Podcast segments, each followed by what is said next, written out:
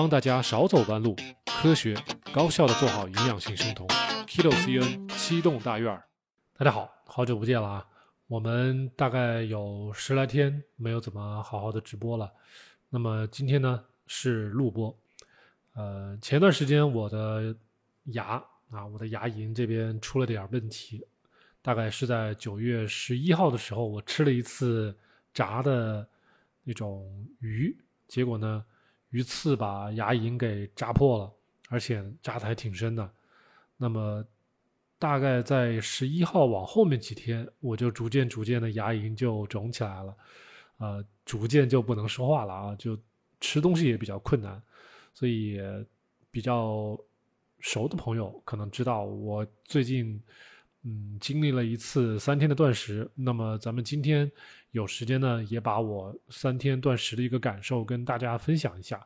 那么现在呢，我牙龈还没有百分之百的好啊，但好了百分之差不多八十五、九十啊。现在说话还是可以的，然后呢，吃饭也还行，嗯，比当初要好多了。那今天最想跟大家分享的大概是三点啊。那么这三点给大家都列出来了，大家可以跟我一起看一下。那么。第一点可能就是想跟大家讲一讲，就是关于咱们生酮的一些话题啊，因为啊，如果大家最近看生酮相关的一些视频也比较多的话呢，可能也会关注到啊，咱们呃整个平台啊，可能对生酮相关的一些话题，可能大家也看不着特别多、特别新颖的东西啊，特别有内涵的东西，可能也看不到。那么。在海外可能也遇到相同的问题啊，特别是这个我们中国中国人最熟悉的波哥医生是吧？他是相当于视频最多，然后被搬运的也是最多的一个一个海外的一个博主。那么他在十天前、十三天前发了一个视频，那么说他自己那在油管被屏蔽掉了，然后很多关键词找不着他。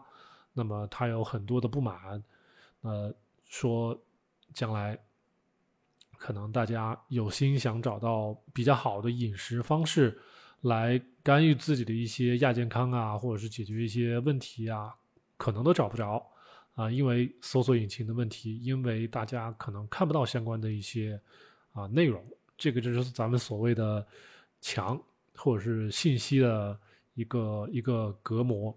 是这样子一个东西，所以，呃，我们一直七栋大院啊，咱们七栋大院小莫老师，咱们一直在做的事情就是科普，啊，让更多的朋友来接触到有低碳生酮这样一个概念。然后呢，这个低碳生酮是一个纯饮食的概念，是相当相当安全的。那么，之所以我们会遇到很多人说低碳生酮有问题，操作的不好，啊，那么我们平常经常给大家。直播的时候答疑解问的时候，也经常会问大家，我是说大家去学这个方法是在哪儿学的啊？那么操作的过程对不对？那是啊，是有一点点考验的。那确实，如果说都是喝面条，都去吃大米饭，是很简单，也不会出什么大问题。但是往往这种问题都是在三十四十五十六十七十，对吧？这个年纪越大，这个问题显现的就越多。当然。等显现出来问题的时候，更多的人不会认为自己是生病了，那更多的是认为啊，无非就是我老了，老了，所以自然会有这些血糖、血脂这些问题，膝盖也不好了，身体也不好了，精神也不好了。那是怎么说呢？在小莫老师来看是有点痛心的啊，不对的啊，在我看是不对，因为如果。啊，大家多懂一点营养学，多懂一点生理学，多能够自己钻研钻研这相关的一些知识的话，你会知道，同样是三十岁，同样是四十岁的人，为什么有些人的健康就很好？自然不能全部都推卸给基因，对吧？也不能全部说是少吃多运动，还是有很多的知识在里面的。所以，不管是健康这个行业也好，还是大家所从事的各行各业也好，全部都存在所谓的知识的壁垒。这个知识的壁垒造就了我们的啊健康。我们在饮食在健康这一块儿，每个人的程度不一样，做的好坏不一样，那么最后得到的效果也就不一样。我们并不是强求让大家都来接受低碳与生酮，而是告诉大家，那我们在生活中，在我们生活的短短这一百年中，我们可以选择的饮食的方式有很多。那么这个 low carb 还有我们的 keto 是两个选择，是吧？那么我们也能看到啊，就是在呃。Dr. Berg 的这个视频，他自己也是说了哈，他说他自己被油管禁言了。那么禁言了怎么办呢？他自己也为自己发声。那么他说，呃，这个油管呢，就把跟生酮可能相关的很多的一些健康方面的一些视频，全部都给屏蔽掉了。那么他屏蔽的标准是什么呢？呃，任何一个视频，如果他的一个观念跟世卫组织。也就是 World Health Organization 啊，世卫组织所颁发的一些呃共识不一致的，那么我们低碳生酮现在没有被写入任何一个国家的饮食指南里面去，那么自然 WHO 它也是不承认的。那意思就是说，跟我们低碳生酮相关的一些观点、一些视频，很多可能都会被这些搜索引擎、这些视频的网站所不推荐。至少会降级，它的优先级会被降下去，啊，这是自然而然的。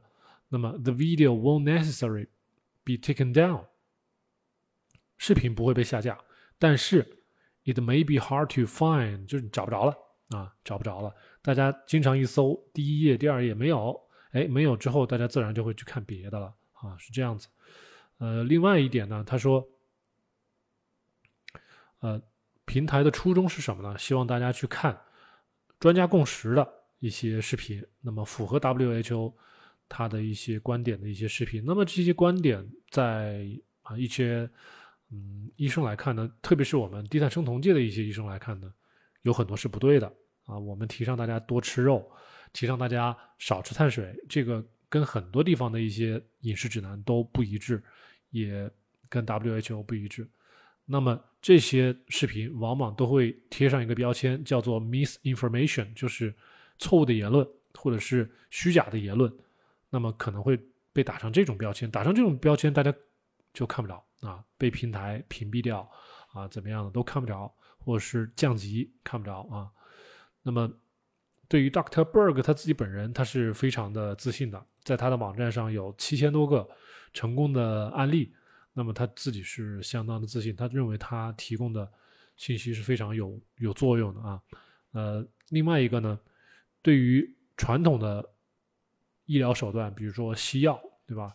那么可能他认为不是适用于所有人，有些人不管是出于经济缘由，是吧？没钱买不起很贵的药，或者说他们的医保、他们的社保，他没有办法去享受那么好的医疗服务。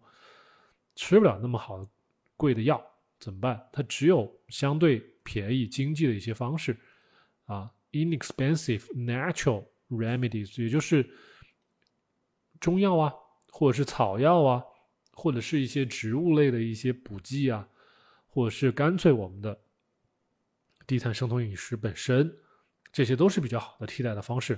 那么这些方式可能很多人将来也找不着了。统一的就是得了什么病吃什么药，或者是做什么样的一些操作手术，都是这样子一些啊所谓的科普了啊。还有一点呢，他提到就是说，a lot of people are searching for the keto diet，也就是说，很多人在搜索生酮饮食这个概念，来了解什么是生酮饮食。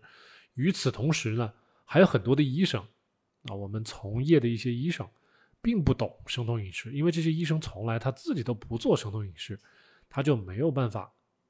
给我们消费者、给我们的患者一些比较专业的生酮饮食角度的建议。相反，他直接就一棒子打死你啊，就不要做生酮饮食了啊，几乎就这样子。所以，however many medical professionals 就很多医生本身 don't really understand nutritional ketosis，对于营养性生酮可能根本都不懂啊，这美国的现状。其实，在我们中国也是一样的现状。你随便抓一个医生，几乎这个医生他就是顶多就是听说过生酮饮食四个字，但是他自己没有做过，他也可能不太懂背后的一些啊原理。他只是武断的认为啊，你做生酮饮食就跟医疗上的那些糖尿病的酮症酸中毒可能是差不多的一回事儿，所以说好危险呐啊，你要出人命的，一般都是这样子啊。我们在呃网上做科普，二零一八年、一七年那时候做科普，在网上听到最多的就是这个。最近这些言论慢慢的少了啊，但是仍然有很多呃粉丝会告诉我，他说他在线下去去任何一个医院，三甲也好，不是三甲也好。都没有任何一个医生啊推荐你去做生酮，甚至这些医生他反对你，他没有特别足够的理由啊，他就是吓唬你啊，这样子就是情况是最多的啊。那么可能国内国外都很像，这个情况都很像。那么 healthy ketosis 这个 healthy ketosis 大家要注意一下，healthy ketosis 呢是 Dr. Berg 自己本人发明的一个概念，所以呃跟这个 nutritional ketosis。不是完全一致啊，但是嗯，大家暂且认为都是生酮饮食就好了。那么他认为生酮饮食不是有毒的，也不啊危险。那么我们在刚开始也告诉大家了，我们自己做营养性生酮，我们吃肉、吃蔬菜、吃各种的啊有营养的食材，那么只是把碳水排除了而已。那么我们的很多的粉丝，我们的很多群友，甚至。他们让自己的父母去践行低碳饮食，甚至是生酮饮食啊！很多人，很多女生让她老公也去做生酮饮食，那么都没有什么危险的。所以，我们不是说百分之百大家都不会遇到问题，我们只能说大部分人来做这个生酮饮食，只要他身体没有特别啊严重的一些呃疾病，比如像我们之前说的啊，有很多人有肝病、有肾病、有胆胆囊病，是吧？然后有甚至有一些。非常棘手的一些疾病，像这些人可能真的不太适合自己一个人去做生酮饮食。但凡呢一些身体比较好啊，然后比较年轻的一些朋友，都可以安全的做这个营养性生酮啊。那么，healthy ketosis is not toxic 啊，不毒，没有毒，没有危险。那么酮体本身呢，也是一个 super fuel 啊，是一个非常好的一个燃料。就像我们之前打过比方，我们生酮就像电车，对吧？我们烧电。吃碳水，吃高碳水，相当于烧汽油、烧柴油，污染很严重。同时，酮体呢，are antioxidant，它是有抗氧化性的作用的，抗氧化作用的。倒不是说酮体本身如何如何抗氧化，而是它在我们线粒体里面燃烧的过程中产生的这个自由基，相对碳水会比较少。也就是说，我们的脂肪代谢或者是酮体代谢，在线粒体里面转化成为 ATP 的这个过程中，产生的这种 ROS，就是我们说的啊 reactive oxygen species，这个东西就是我们说的这个氧化自由基。这种东西呢，会相对于烧碳水要少的很多。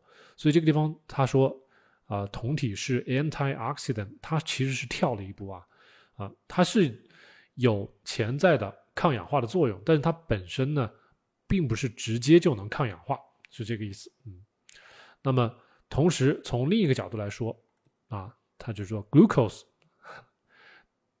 葡萄糖啊，他说葡萄糖反而有点危险和 toxic 有毒的啊。这个葡萄糖在比较低的在生理范围之内是 OK 的，但是超生理范围了就比较啊，对我们身体有影响了。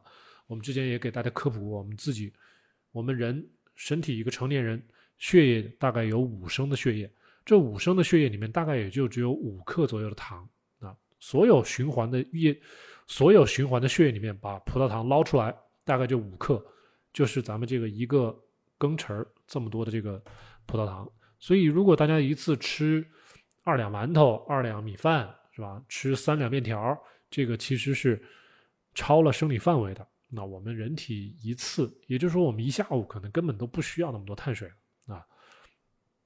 那么在这个地方，Dr. Berg 的观点是这个样子的啊。那么我们也不能说 Dr. Berg 他就是怎么说呢？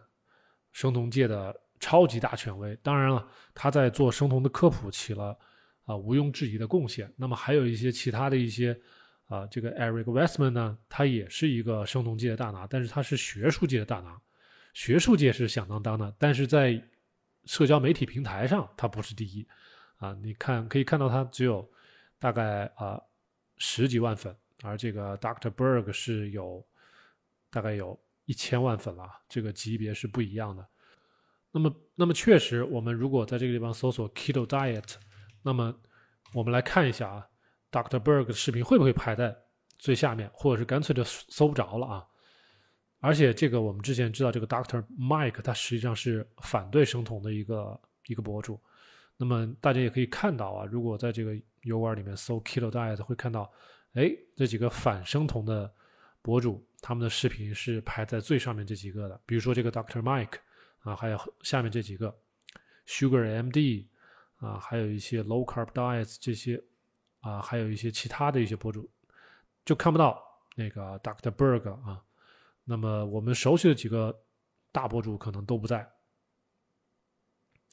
然后呢，有一些，嗯，像这个 Mark Heyman 呢，他也算是比较有名的，支持低碳生酮的，但是他这是五年前的视频，排在比较靠后的地方。啊，那么确实。这个 Dr. Berg，咱们看了这么多啊，没有，全部都没有啊，所以可能确实对于 Dr. Berg 本人是受到了比较大的影响。然后呢，一些其他的一些低碳生酮界比较啊大的一些博主也都看不到。然后这个博主，这个 Nutritional Facts，这个这个家伙是啊 Vegan，是专门支持素食主义的，所以这都跟低碳生酮没什么关系，都是反对低碳生酮的一些大博主啊。所以确实，确实，我们看了这么半天，没有一个跟呃 Dr. Berg 啊，或者是我们刚才说的这个 Dr. Eric Westman 相关的一些视频了啊。那么确实，这个情况是比较痛心的啊。我们在国内会不会也遇到同样的问题呢？那我们也只有拭目以待啊。那么我们第一个话题就讲到这里，我们再来看一下第二个话题。第二个话题呢，给大家讲的是一个听友的反馈信啊。那么这个朋友呢，在我们的各个平台都有在听我们的节目，也有在看我们的视频。那么他有一天晚上刚好就跟我聊天，聊的比较晚了，聊了一个小时。但是呢，实在是太晚了，我们就后来就睡觉了。我就把他描述的一些事情给大家反馈一下，其实对大家也挺有启发的。就是她这位女生呢是比较特殊。她自己倒是没什么，她是自己的孩子，在今年五月份的时候，在北京啊北大第六院确诊了有 ADHD。ADHD 是什么呢？是注意力不集中症啊，Attention Deficit Hyperactivity Disorder。那么 ADHD 注意力不集中，小孩呢从小有湿疹，有过敏性鼻炎，那么。这个看到这个湿疹跟过敏性鼻炎，我就知我就一般能想到这个小孩可能他的一些营养方面也有一些欠缺。那么他妈妈暑假带着他系统的去医院检查了一下，发现有很多的过敏啊，食物的过敏，或者是咱们之前说的食物的不耐受啊。之前给大家讲过啊，要大家去测一些抗体啊，比如说 IgG。你看这个女生带她的小孩去测了 IgG 和 IgE 啊。IgG 还有 IgE 啊，那么这两个都可以去测。大家如果有条件的话，那么一般来说呢，医院的医生会比较信这个啊。然后会有一部分医生呢认为 IgG 不靠谱，但是这一派呢，证据其实也是越来越多的。大家不要一棒子打死说它没有用啊，还是有用的。IgE 是的，你但凡 IgE 是阳性，那么是一定是过敏的。但是 IgG 是存在商榷的，但是呢，对我们选择食物也是很有参考性的。而且医学上的呃观点是两派，并不是完全的一边倒，说它没有用啊，还是有很大的一部分人认为它是有用的啊。大家但凡可以去自己搜一些文献的话，是发现是这样子一个观点。那么这个女生呢，她说：“哎呀，这个孩子发现很多食物不耐受啊，从小睡不好，很难入睡。”那我们可能也会之前给一些女生也会认为说，哎呀，睡不好是不是有一些呃营养方面的一些问题，比如说镁呀，比如说叶酸呐，啊，啊比如说我们说的一些啊蛋白质的吸收不好啊，吃不好啊，有各种各样的情况啊。那么睡觉满床滚有这种情况，那么这位女生呢，暑假去协和内分泌还有营养科都看了，生长激素啊、维生素指标啊也都查了，甚至还做了肠道的一些菌群的检测，也查了叶酸代谢啊，就查的非常的仔细，几乎我们提到的问题都去查了。那么报告出来了以后呢，呃，他就把一些不耐受的食物就去掉了啊，具体哪些食物不耐受并没有细说。那么去除了食物不耐受的一些情况以后，孩子的过敏的症状虽然没有完全缓解，但是呢，睡觉情绪好了啊，但是呢，仍然还是有一点点不稳定啊。他说睡觉情绪好了一点，但也不稳定。所以八月底，他又咨询了另外一个医院的医生，去查了这个肝肾功能，还有心电图。那么孩子呢，说是有胃食道反流，这么小的孩子啊，那么所有的淀粉类的食物也要彻底断掉。淀粉类的食物，那么当时他做 IgG 和 IgE 有没有查出来肤质的不耐受？这个咱们不知道啊，因为很多呃。很多孩子其实是肤质本身不耐受，肤质如果发现不耐受了，那么对于很多的奶制品，还有我们说的一些豆制品，其实都是不该吃的。那么，如果大家对无麸质饮食了解的比较深的话，会有一些呃，对无麸质饮食，国外呢其实是有比较多的一些定义的，有一些做的比较严格的，是除了。咱们说的大麦、小麦这些东西啊，包括了咱们的米啊、米面这些东西，也是包含在认为是跟肤质相关的，也是不该吃的啊。然后再加上奶制品、豆制品，这是相当严格的一种无麸质饮食。那么对于一些呃亚健康情况，或者说像这个小男孩儿是吧，有胃食道反流啊，各种消化道的问题比较严重的，确实。有这么个必要，把这些食物在短时间之内给它排除掉，然后让他身体能够好受一些。而且这个女生，呃，医生给她的建议也非常的，我觉得也挺有针对性的啊。说有胃食道反流，把淀粉类的食物也彻底断掉，那么其实就是很严格的无麸质饮食啊，我觉得是可以的。那么在我来看呢？如果说把奶制品跟豆制品也控制好，那么我觉得啊，有很多的这些消化上的一些问题都可以解决啊。那么他们照做之后，我们来看一下，照做了一个星期之后啊，孩子的情绪、行为，嗯，应该是这个中间有有截断的地方没看着了，应该是改善了啊。那么孩子呢，一天天吃新鲜的蔬菜，也没有因为说不吃主食喊过饿。啊，那么孩子对这个无麸质饮食，对这个低碳，甚至是可能做到了生酮级别的饮食，适应非常好。那么，同时这两周睡眠也越来越好，脸色也不那么蜡黄了。啊，那说明肝功能各方面也都改善了，有好的啊。长期过敏导致的黑眼圈，啊，那么可能也是睡眠没睡好，黑眼圈也没了。那么这个妈妈就特别的惊喜和激动。他平常也听了咱们的科普，了解到生酮确实能够影响情绪，能够改善身体的炎症。那他想，也许这也可以帮这个孩子改善他的肠漏的症状吧。他就用了咱们节目里面推荐的一些方法了，比如他这个孩子啊，长期口腔溃疡，那么我们在节目里面提过维生素 A，但是这个孩子他妈呢？之前用了很多偏方，比如说用中药啊，吃维生素 B 族，喝一些什么沙棘汁、刺梨汁啊，还补充维生素 C 啊，但是都不好使啊，过了几天就会复发，过几天的复发，嘴里都是溃疡。那么我们之前说，缺乏维生素 A 的话，会让我们的口腔黏膜，不光是口腔黏膜，还有其他地方的黏膜都会受损。那么鼻炎也是在跟这个口腔黏膜是一样的。那么对于这个孩子来说呢，他就。给这个孩子补了维生素 A 啊，吃肝脏补充维生素 A，鼻炎就改善了。那么他的问题在什么呢？他是说担心孩子本身现在是比较瘦弱，那么我们大人用生酮都是用来减脂的，可能他不太了解。因为我们现在小莫老师正在指导的一个女生，就是因为她是因为啊体重太轻了要增重，但是呢。高碳水对于他来说，他没有办法适应，因为他一旦吃高碳水，血糖波动就很厉害，脑雾就很严重，头晕的厉害，所以只能用生酮饮食来给他增重。那么，生酮饮食它实际上是让我们的体重恢复到一个正常啊正常值的一个一个饮食，它并不一定就是减肥。所以这个女生呢，她是以为说，哦，这个孩子本身太瘦弱了，如果再用生酮饮食，是不是会越减越瘦啊？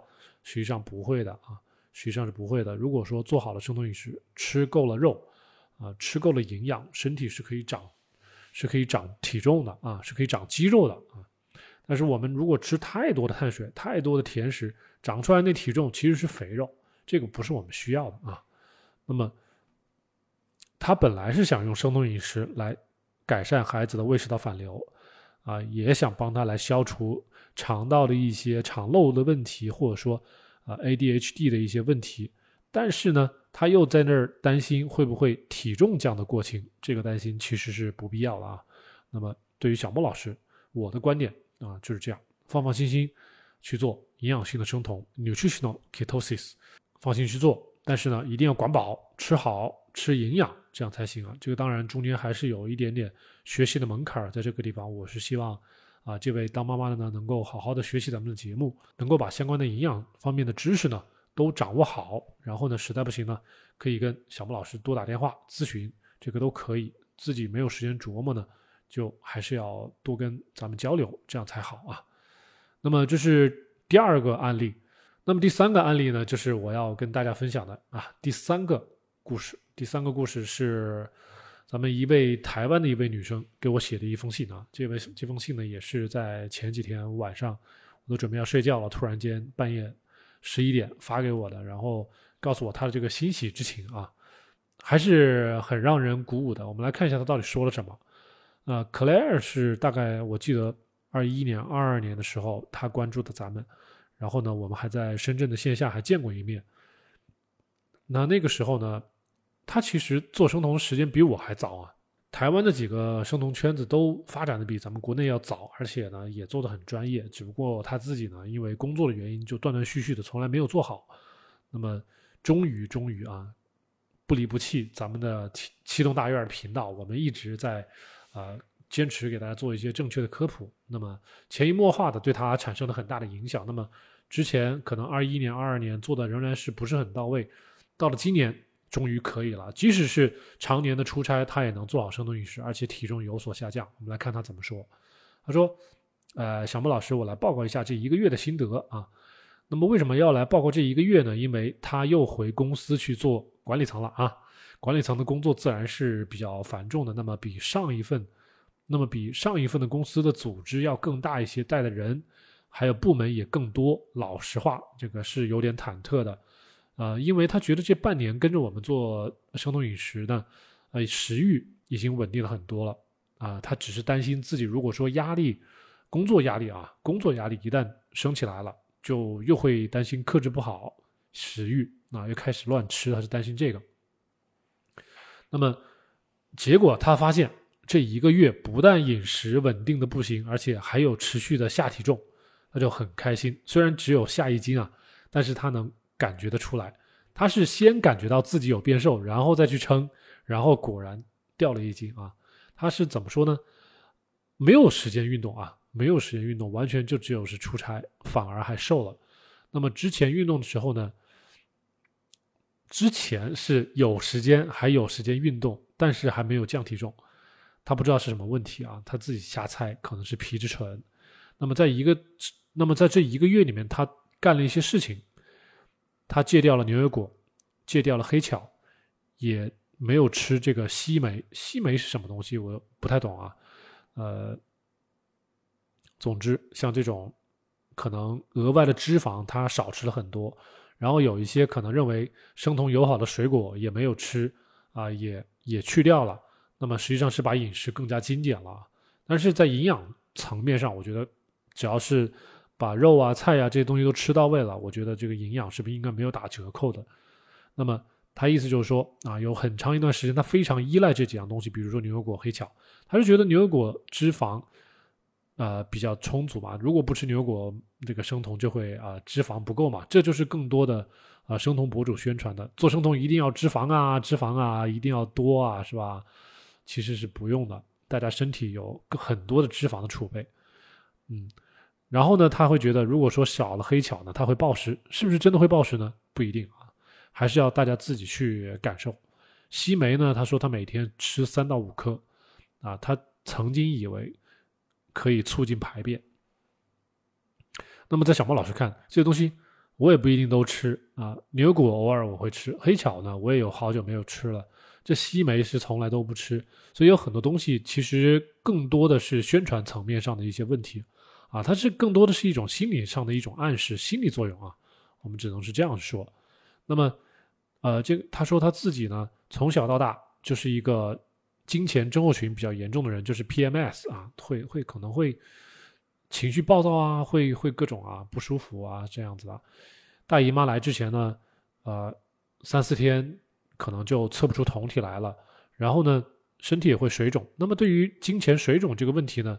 不是这一个女生的问题啊，我咨询的很多女生都有这个问题，所以她这个不是说，呃，水肿就不对了。我应该说，更多的女生出现这个经前的水肿是正常的啊。体重增加一公斤啊，排便不顺利呢，这个可能是确实是她个人的问题。脾气暴躁，这个就是 PMS 啊，情绪暴躁。然后等到姨妈的第二天，她的这些症状才会慢慢的开始缓解，其实还是蛮常见的。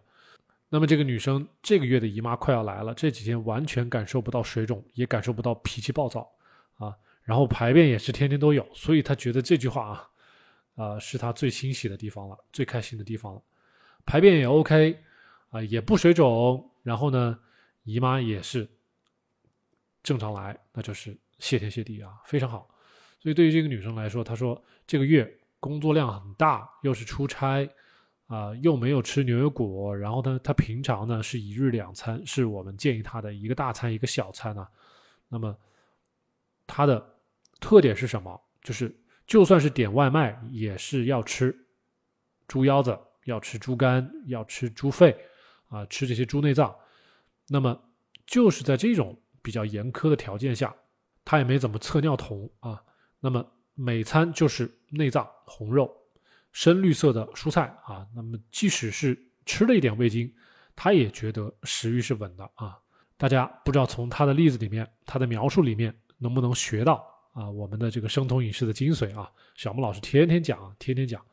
那么他说，可能就像小木老师说的，这半年多来，身体的营养储备足够了，他自己也把这个心态也放下了，即便在外在的条件这么的不利啊。他还是很能顺利的度过这么一个月，他觉得他要把这篇文章写下来，贡献给觉得自己条件不够好的人啊！不要抱怨生酮，说一定是要吃很好的肉，一定要喝很贵的油，一定要买很多的补剂，一定要吃很多的生酮甜点，一定要吃非常多的生酮咖啡。克莱尔就是在告诉我们，就算工作很忙啊，出差狗，还是能想办法吃动物内脏，吃红肉，深绿色的食物。能够保证自己的营养，让自己的姨妈能够按时的来，能够不水肿，能够天天排便啊！我上次看了一个头条，就是前两天，呃，一个头条说女生最大的财富就是排便通畅啊，又快又多，是吧？然后不长痘啊，然后呢睡觉也好，姨妈精血又足，是吧？这所有的咱们前面说那几点。就是一个女生啊最大的财富了。那么，对于呃克莱尔，希望告诉我们的就是说，要多给身体一些时间。可能呢，三个月、半年都不能代表什么啊。我们平常遇到更多的女生，都是希望你，都是希望小莫老师能够在一个月之内给她减多少多少多少多少斤啊。很多时候是做不到的，根本做不到。只有泻药啊，只有泻药能够做得到啊。而且泻药帮你做的是排水分，并不是帮你减肥，所以大家减来减去减的是什么呢？减的是智商税啊。那么对于 Claire，我们之前也给大家说过，他接触小莫老师很早，去年就已经跟我们在一起了。那么他呢，从去年到今年磕磕绊绊，终于是在今年下定决心，好好的吃这些有营养的食材，那么身体才最终把这个体重，在他又在有。工作压力，啊，又在这个吃外卖的情况下，他还能减掉一斤，这能说明什么问题啊？那么，克莱尔感谢咱们不间断的科普啊，让他一路坚信自己，反复的执行最简单的方法，然后得到很好的效果。那么我们频道也是一直在告诉大家，我们的宗旨就是科学啊，科学简单。然后呢，务实，所以呢，希望眼睛雪亮的同学们啊，能够选择咱们七栋大院这个频道来学习我们营养性生酮这个相关的一些内容。然后最后呢，能够把自己的健康调理的好好的，然后最后还能帮助自己的父母，帮助自己周围的亲戚朋友啊。我们中国呢，很多成年人身体健康状况都不好啊，在据我所知都是。两眼一抹黑啊，都装不知道，没事儿，我不去医院，没事儿啊，那个不检查不体检就没事儿，这个都是比较令人痛心的。小木老师之前可能大家如果翻翻我的主页，会看到我二零一四年、二零一五年最胖的时候是什么样子的，然后我现在是什么样子的，那我自己是深有体会的。然后我自己的家里人啊，我的母亲辈、我的爷爷奶奶辈，也有很多人是得糖尿病。啊，这样子一路走下去的，啊，我是希望能够通过咱们的科普，能够帮到更多的朋友。我也不希望我们的这些视频、这些正经的科普，最后被平台、被政策给打压，这是我不希望的。所以呢，希望大家啊，多关注我们啊，多 follow 我们，然后呢，把我们的节目转给更多有需要的朋友去看啊，希望。这些内容能够对大家有所启发，能够有所帮助。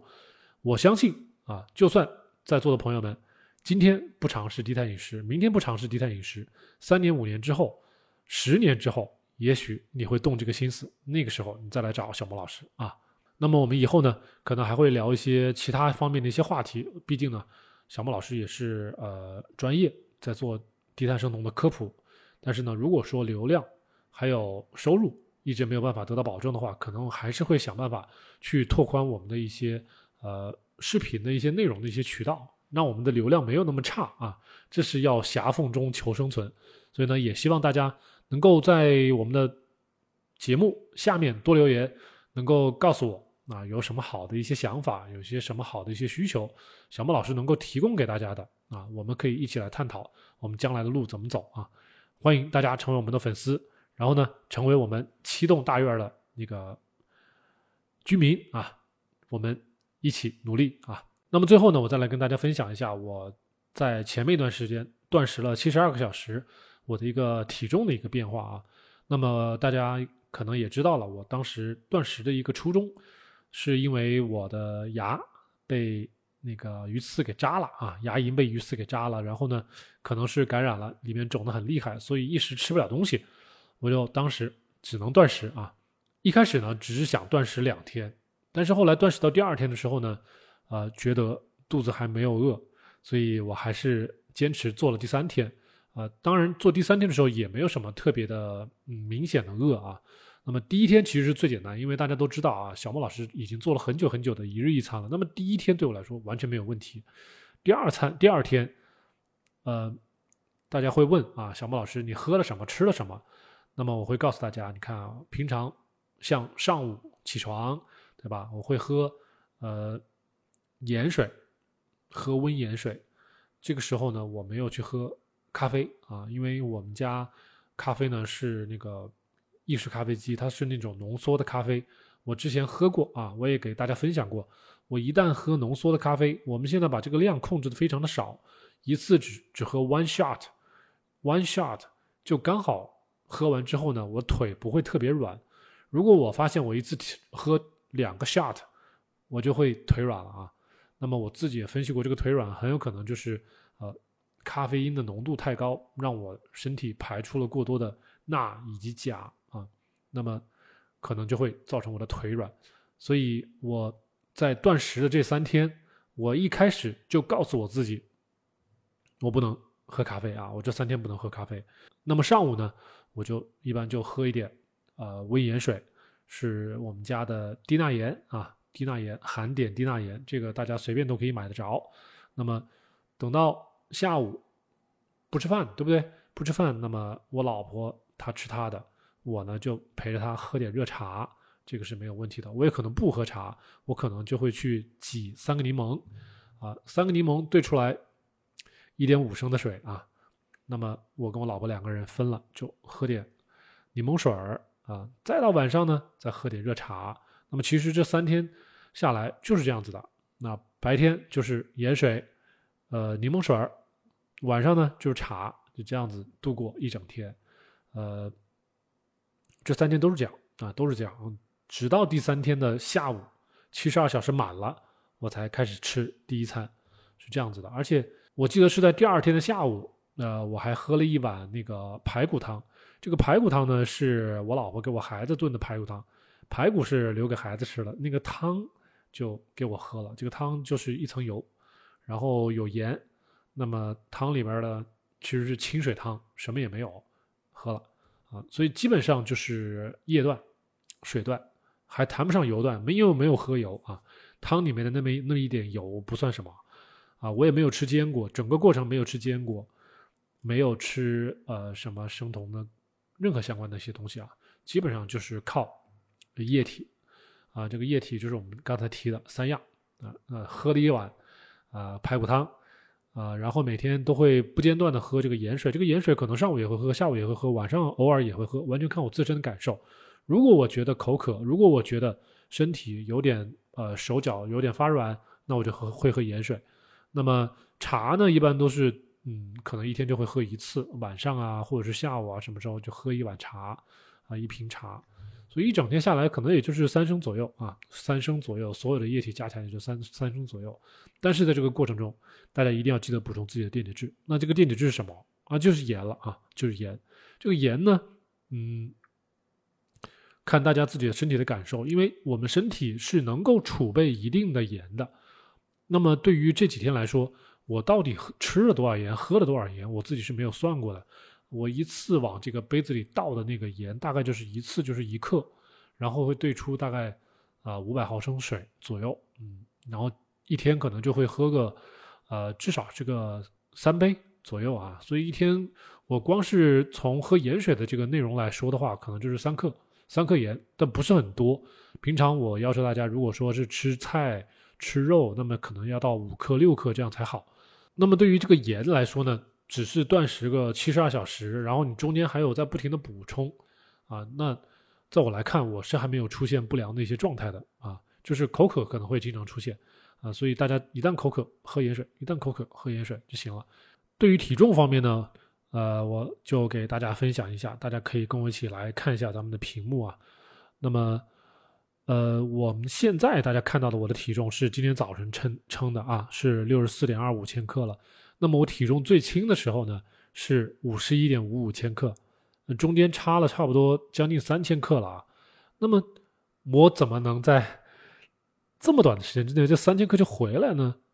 其实，在我看，这三千克里面其实更多的是水分相关啊。大家可以看到啊，九月十六号的时候，我的体重还算还算是正常的。我是在九月十一号的时候啊，九月十一号的时候牙齿被扎的啊，大家可以看到九月十四号体重也还 OK，但是呢那个时候已经吃少了不少了啊，体重有一点点下降。然后九月十六号呢，这个时候还没有开始断食，真正开始断食是在啊两天之后，也就是九月十八号的下午啊，九月十八号的下午开始断食的。那么等到我第一次称体重的时候，就已经到了九月二十号。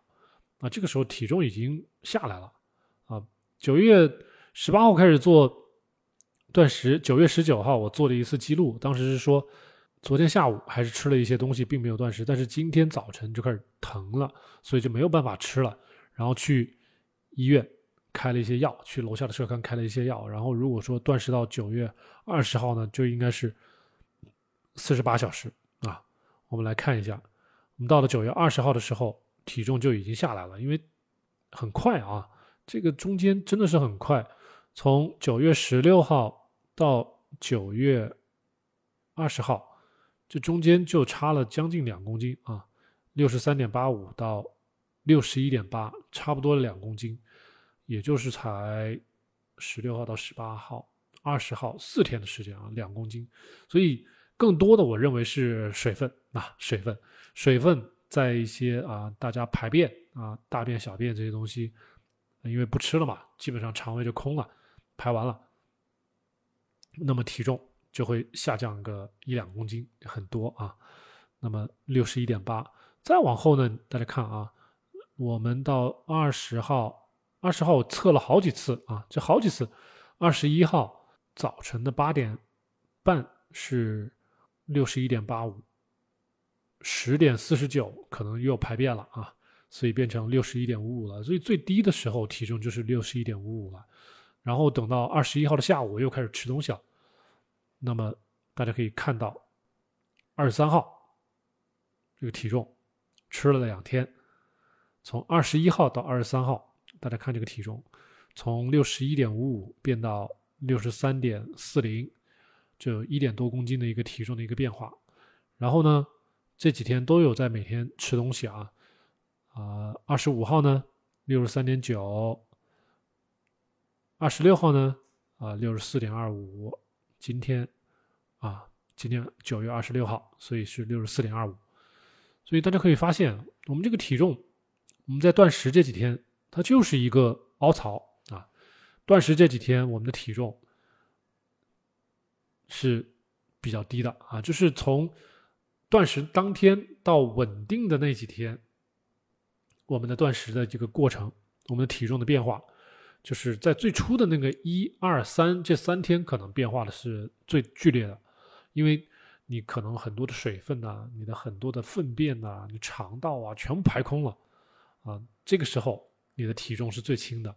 那么三天以后，你的体重变化其实是会比较小的，因为你每天你还是会摄入一些水分，对吧？但是呢，你的脂肪减少，咱们也之前也算过啊，我们男生大概就是每天零点二左右的脂肪，如果是什么东西也不吃。那么每天消耗零点二克的脂肪，那也就这样快了啊，也就这样快了。如果在短短的几天之内，我们的体重变化的比较快，那基本上都是水分，还有我们的啊大便、小便这些重量。那么三天以后呢，我们减重的速度就会趋于平稳了。那么就是零点一啊、零点二啊、零点二啊这样子变化，完全不吃东西，那就是像男生就是零点二。女生呢，可能也会逐渐的接近零点二，什么东西都不吃啊，那基本上会是这样子。所以对于大家来说，如果冲着减肥去要断食，估计两到三天是极限了，体重肯定就是到了一个极限。但是话又说回来，如果一旦又回来吃东西，大家也可以看到这个体重回来的也很快啊。其实跟我们之前小孟老师之前保持这个体重没有太大的变化啊。小孟老师在八月份呢，是吧？体重都是在六十五啊、六十四左右，那没有什么太大的变化。我现在吃回来还是在六十四左右啊，变化不大。所以大家身体的体重，你甭管你去怎么去激烈的断食，你只能在当时当下看到体重比较轻，但是啊，不能代表说你能一直维持这个六十一点几啊、六十一点五五这个最低的体重，除非你不吃东西啊，这是非常困难的啊。所以对于大家来说，减脂是为了什么呢？减脂就是为了能够把身体的脂肪能够减下去，能够把我们的肌肉啊，能够把肌肉都给练出来。那么最后看到的是一个比较健壮、比较苗条的一个状态。你的体脂是可以慢慢降下去的啊，只要你是在做生酮饮食，生酮饮食是能够非常有效的燃脂的，是能够非常有效的减脂的。就是相当于我们是一个电动汽车，我们充电，我们烧电啊，就对了。吃碳水呢，就有点像我们啊是一台油车，但是你背了一个大大的油箱在身上，这个油箱里的油可能是在后备箱里边的，总是用不着它啊。你跑步也好，你运动也好，疯狂节食也好。这个后备箱里的油箱，你总是用不着它啊！你怎么摸也摸不着它，因为它没有跟你的发动机连在一起啊。这个底层的原理，大家可以去看看我们以前的一些科普的一些节目，看看我们低碳饮食，看看我们生酮饮食到底是一个什么样的一个定义。低碳饮食、生酮饮食，它的减肥的原理是什么？是激素，而不是卡路里啊！一旦大家懂得是靠激素来减肥的、来减脂的啊，大家就能很好的接受低碳饮食跟生酮饮食了。那么对减脂也会有更深层次的一个理解啊，不单单是少吃多运动这么简单了啊。那么呢，我把我这三天断食的过程给大家大概介绍了一遍，呃，总体而言没有什么不良反应啊。那么电解质也就是最简单的，那么也没有吃什么补剂啊，也没有刻意的去搞什么电解质粉啊，什么乱七八糟的东西也没有啊。我倒是觉得骨头汤非常好啊，我倒是觉得。温盐水非常好啊，茶呢也还 OK，咖啡呢不建议大家喝太多啊，不建议大家喝太多啊太浓。那么就算是喝适当的喝点手冲的咖啡是可以的啊，一天两杯，这是我的建议。那么我们今天的这个断食七十二小时的分享就给大家介绍到这儿。那么还有更多的疑问呢，请在节目下方留言啊。节目最后呢，点赞、关注、转发咱们的节目啊。那么我们下期再见。